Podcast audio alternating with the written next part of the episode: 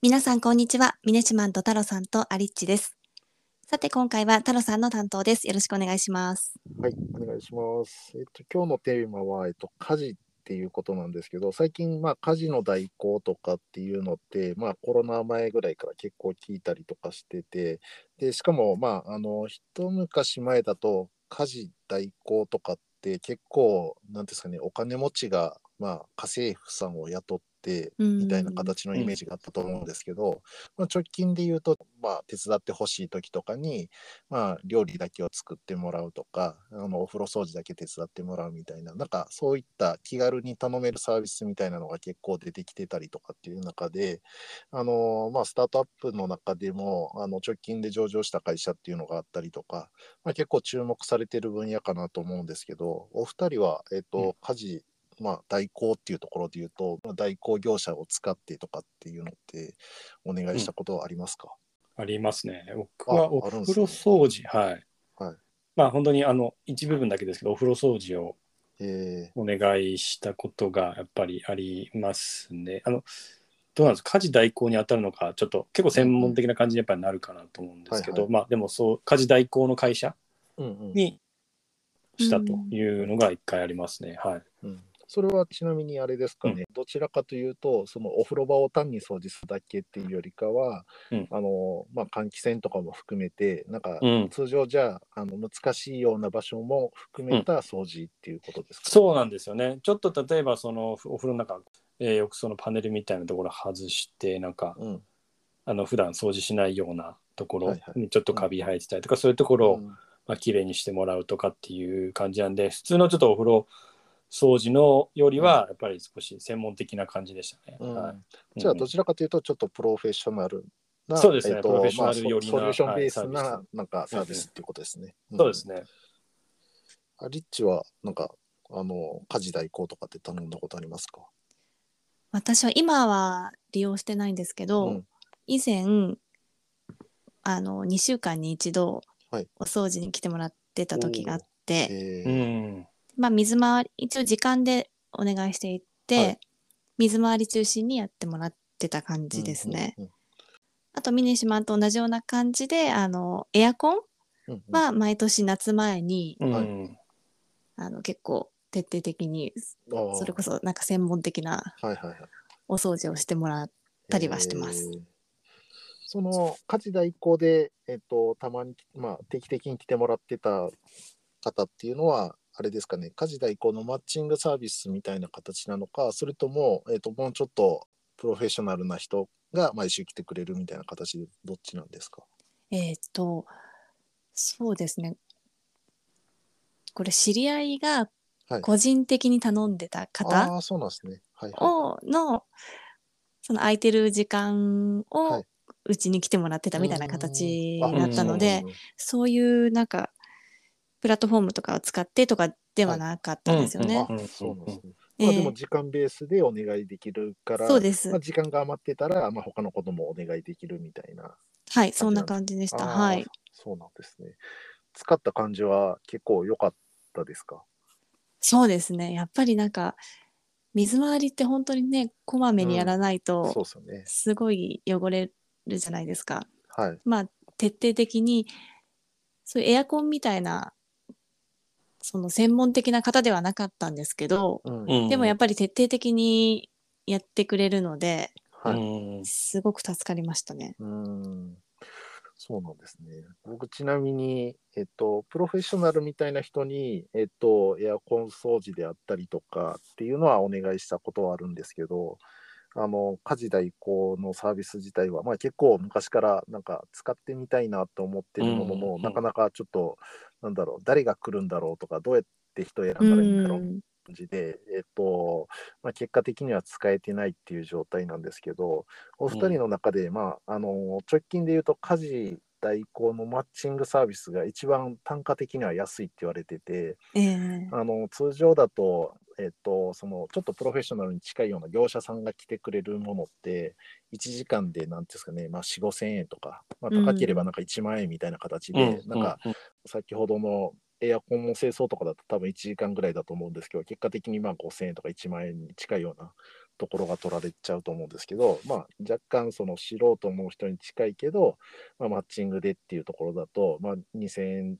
前後ぐらいで来てくれるっていうあそんな金額でやってくれるんですうん。かあのなんだろうそういった、まあ、価格だったらなんか使ってみたいなとかなんかそれでもやっぱり不安があるとかっていうのでいうとなんかどんな感じですか？ああ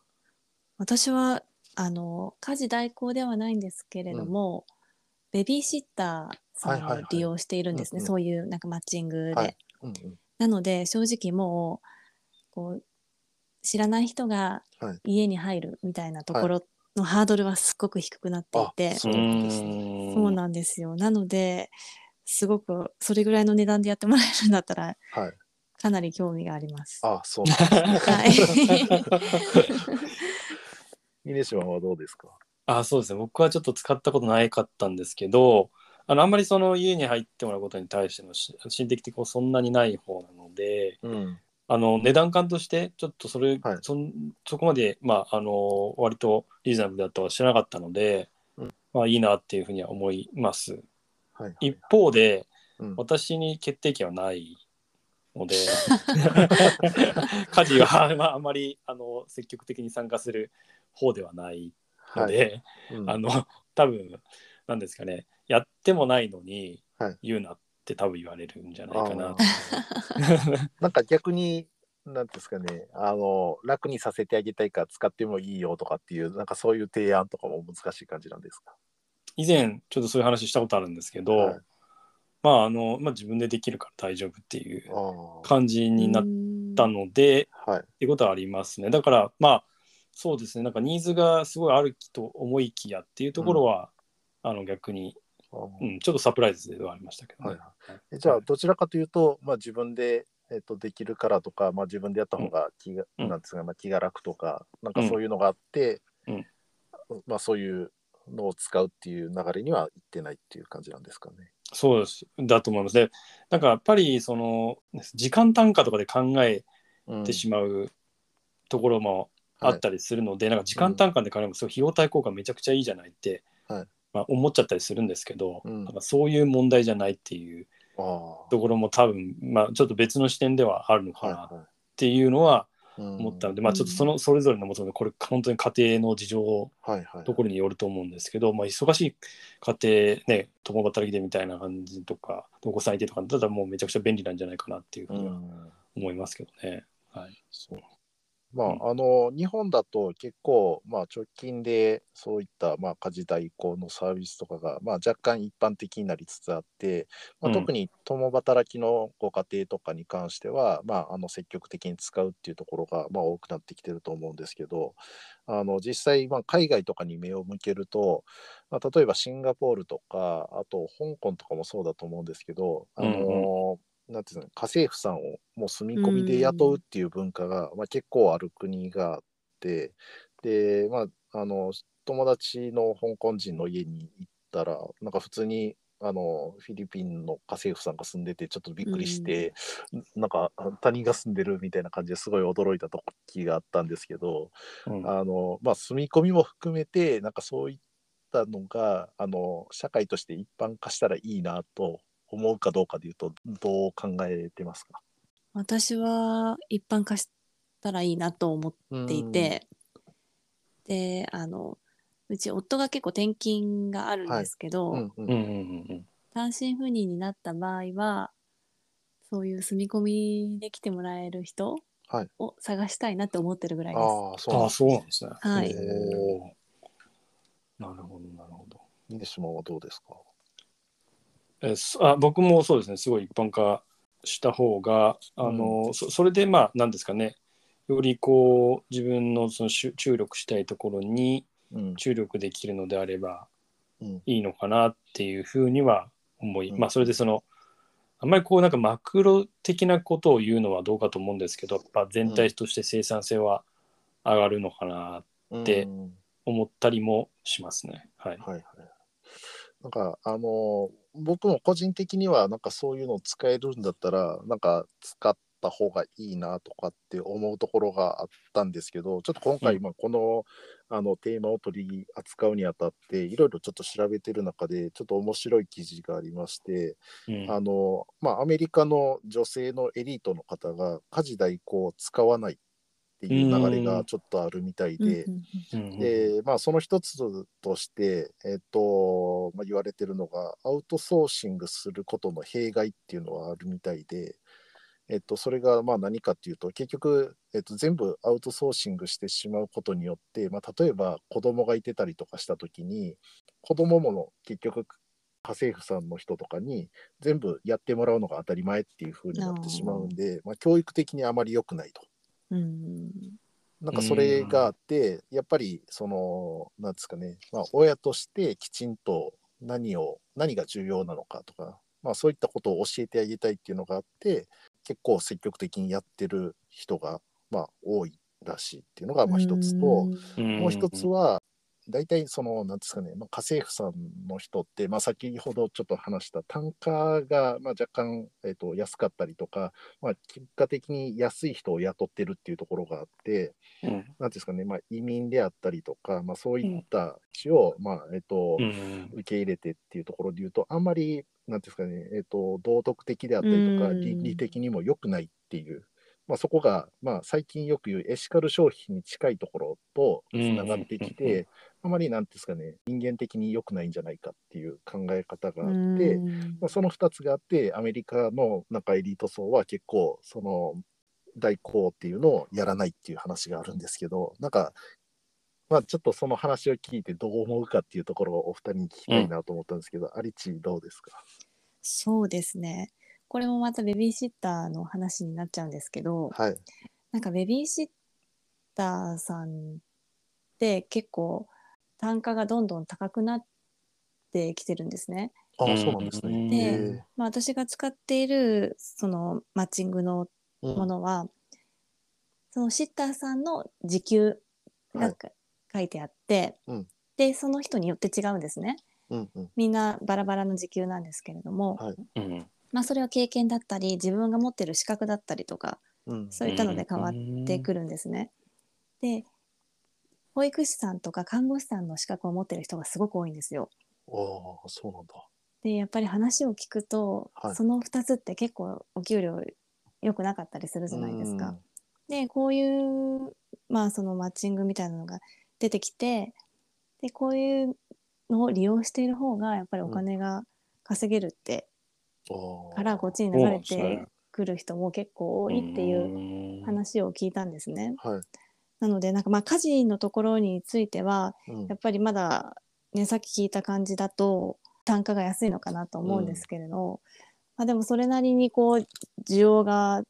高まればうん。どんどんどんどんそこの価格も上がってくると思うのでうん。ちゃんとした対価を払って、うんうんうん。あの代行すするっていう選択肢があるのはいいのかなって私は思います。確かに。そうですね。その視点もあるかもしれないですね。確かに、あの、うまいこと、スキルをしっかりと使って単価を上げるっていうのができれば、単なるその家政婦さんっていうよりかは、うんうんうんきちんとしたスキルをベースにして対等に取引をしてるみたいな形になるんで、まあそこら辺がなんかうまいこと言ってるっていうケースがあるっていうのは、はい、僕もちょっと知らなかったところはあるんですけど、まあ多分そのアメリカの場合とかだとどちらかというともう本当に移民の方を。っていうところでかなり安い人件費と、まあ、あのスキル的にも多分低い状態でも大丈夫っていう前提でも本当に下働きって言ったらちょっと失礼な言い方ですけど、まあ、そういうベースっていうところがあるのかなと、はい、思いましたね。うん峰島はどうですかね。そうですね。あの、さっき太郎さんが言っていただいた2つのポイントのうちの最初のところで、うん。まあ、その教育的に良くないみたいな話がうん。あったと思うんですけど、あのうちはちょっと子供いないんであの、これちょっと私の例になるんですけど、うん。あのやっぱり確かにこれ全部任せて自分も、まあ、できる家事っていうのは、まあ、お風呂掃除とか、うん。まあ、一部、まあ、皿洗いとかやりますけどうん。こういうことをやっぱりしあのしなくなったり買い物に行かなくなったりすると、まあ、本当分かんないことがどんどん増えていくなっていう あの分かんないことが増えていくっていうのも、まあ、ある感じがすごいしてで特にリモートでまあ家でいることも最近増えちゃったので、ちょっと今、あの話ずれますけどだよりこうやることがなくなっていくっていううん。ところで、なんか本当に手も動かさないってなると、はい。なんかあんまりそうですねあの健康にもうんまあ良くないかなっていうところもあるんで、うん。ちょっとなんか話を聞いてて、まあ、子どもの教育ではないですけどやっぱり自分がこうどんどん動かなくなっていく任せるっていうことの弊害っていうのも、まあ、あんまり考えてなかったかなっていうところはありますね。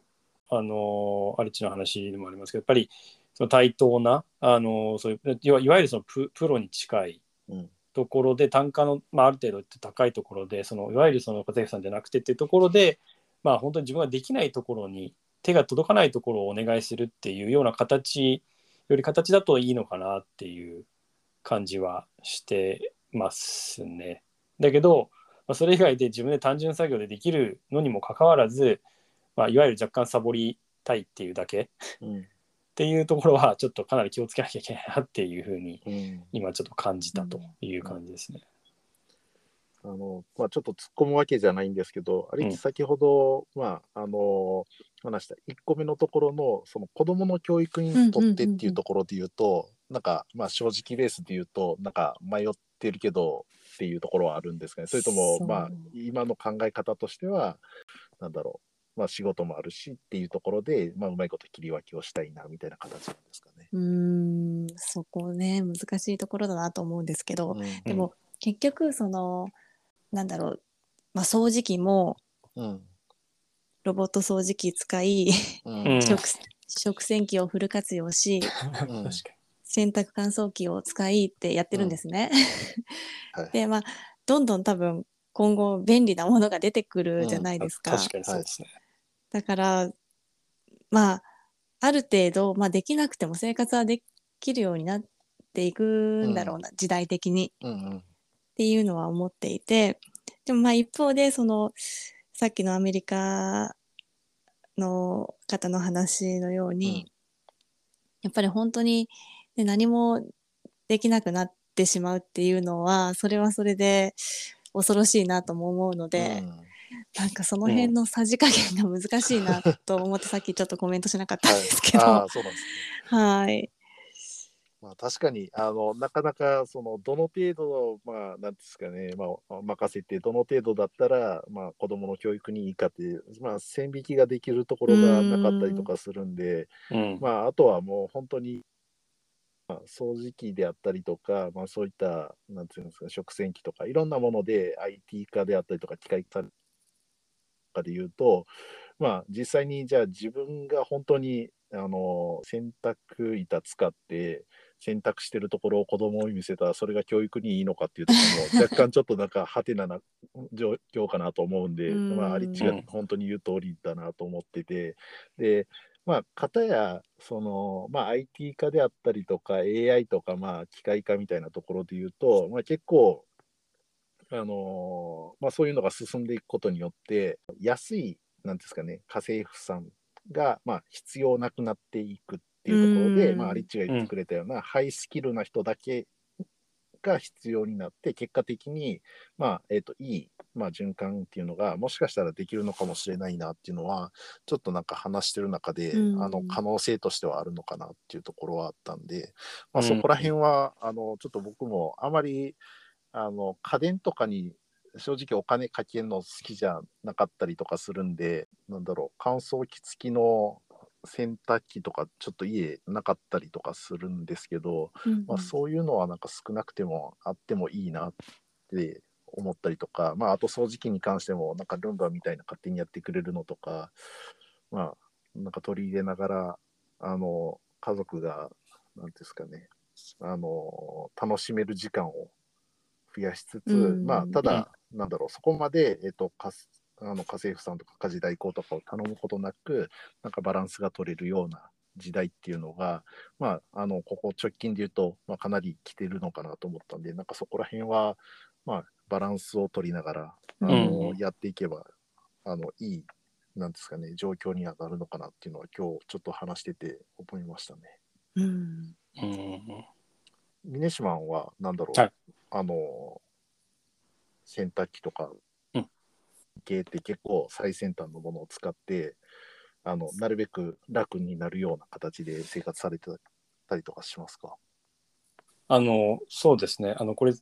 結構最初の話と重なるんですけどはい。私はやっぱそういう派というか、まあ、ぜひあね。のどんどん使っていきたいなっていうところでは、うん。まあありますけどやっぱりそこが本当に必要なのかってやっぱり家庭内でやっぱり議論っていうのはうんありうんますね。はい、なんか自分でできるじゃんっていうところ。そっか僕は、ね。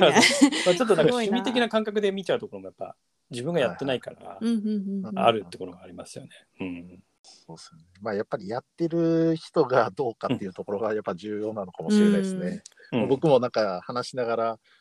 直近で言うと結構ちょっと仕事が忙しくなってあまりなんかそこら辺の家事を手伝えてないなっていう中でなんか峰島が言ってることを聞くとあまり僕もあまりコメントする立場じゃないなっていうのを感じたんで ちょっとなんか言いづらいなと思いながらはいちょっと話してたところあるんですけど、まあ、家事代行を使いながらもまああのそのなんですかねえっ、とハイスキルの人で、まあ、あの搾取するっていうような状態じゃないうん世の中になりつつ、まあ、さらにその IT 化が進んでいけばいいうん形になっていくんじゃないかなっていうのは、はい、思ったんで、ちょっと僕もそこら辺をあのめがけて、ちょっと家の中の家電を変えていこうかなとお思いました。ということで今日は家事について話していきました。次回も聞いていただけたら嬉しいです。それでは